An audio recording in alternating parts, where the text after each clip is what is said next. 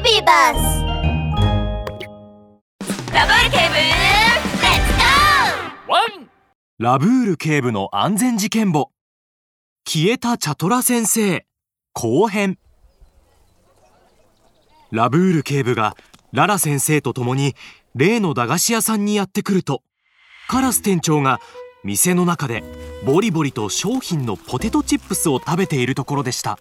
あこの大量のポテトチップスいくら食べても減りゃしない。これ以上売れなかったら大赤字だよ。チャトラ先生はどこにいるんですか？か？あ警察まさかもうバレたのか？カラス店長がラブール警部を見るなり慌てて飛び上がるとカラス店長の投げ捨てたポテトチップスの袋がラブール警部の足元に落ちていきましたのポテトチップス。ラブール警部ポテトチップスなんてどうでもいいから早くカラス店長を追いましょうよ。ラブール警部はすぐにカラス店長を追いかけましたがカラス店長がどんどん高く遠くに飛んでいき逃げられてしまうかと思ったその時。悲鳴を上げたカラス店長はふらふらとバランスを崩しゆっくりと地面に落ちてくるとお腹を抱えて泣きわめき始めました。くお腹が今度こそ逃がさないわよ。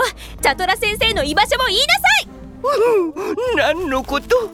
駄菓子屋の僕が先生の居場所を知ってるわけないじゃないか。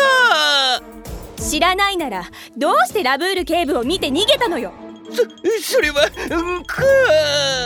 カラス店長が焦りと痛みで額から汗を流しているとラブール警部がララ先生を止めました。待ってくださいララ先生。カラス店長が僕を見るなり逃げたのには何か別の理由があるようです。ラララ？ララ先生が戸惑いながら耳を揺らしているとラブール警部はポテトチップスの袋を取り出しその消費期限を指さしました。ここを見てください。消費期限が切れていますカラス店長は消費期限切れのお菓子を売っていたんです。おそらくくまのんくんはこのポテトチップスを食べてお腹を壊したんでしょう。だからチャトラ先生が駄菓子屋にやってきてカラス店長と口論をしていたんですよ。そそういうことだ。お腹が痛いか。消費期限を過ぎたものを食べるとお腹を壊してしまうのです。カラス店長あなたはチャトラ先生がいなくなったことには関与していないようですが消費期限切れの食べ物を販売するのは食品衛生法違反です。病院に行った後は署に来てもらいますからね。いいや救急車がやってくるとカラス店長を病院に搬送していきました。カラス店長がチャトラ先生の失踪に関わっていないのなら手がかりがなくなってしまいましたねチャトラ先生は一体どこにいるのかしら？はあララ先生は心配そうにため息をつくと耳を垂らしました。ラブール警部はもう一度手帳を開き何か手がかりがないか日付を遡って調べていくと。あった！ラブール警部は黒く丸い瞳を輝かせました。もう一つ重要な手がかりがありました。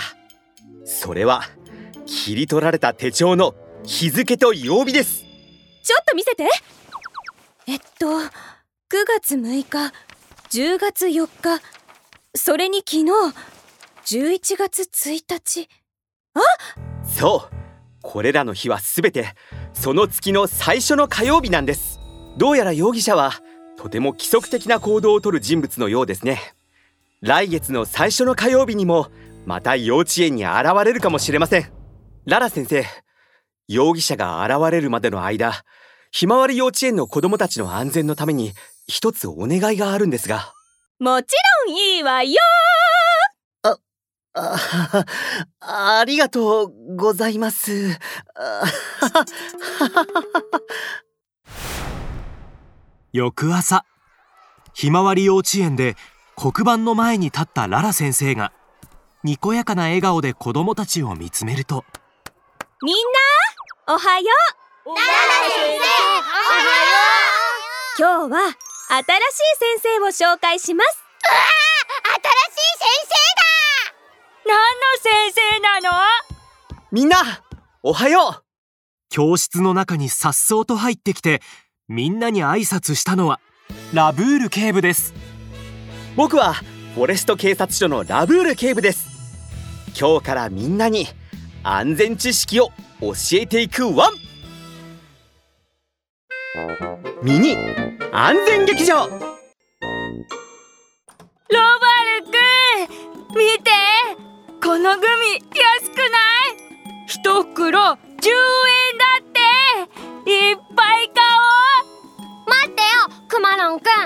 この前お腹壊したの忘れちゃったの？ラブール警部が言ってたじゃないか食べ物を買うときは賞味期限と消費期限をよく確認してねって。このグミの消費期限は明日までだからいっぱい買っても食べきれないよ。ロバル君の言う通りだ。ラブール警部のワンポイントアドバイス。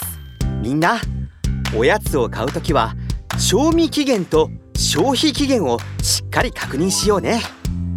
買った後も期限が切れる前に食べるように気をつけるんだ。ワン！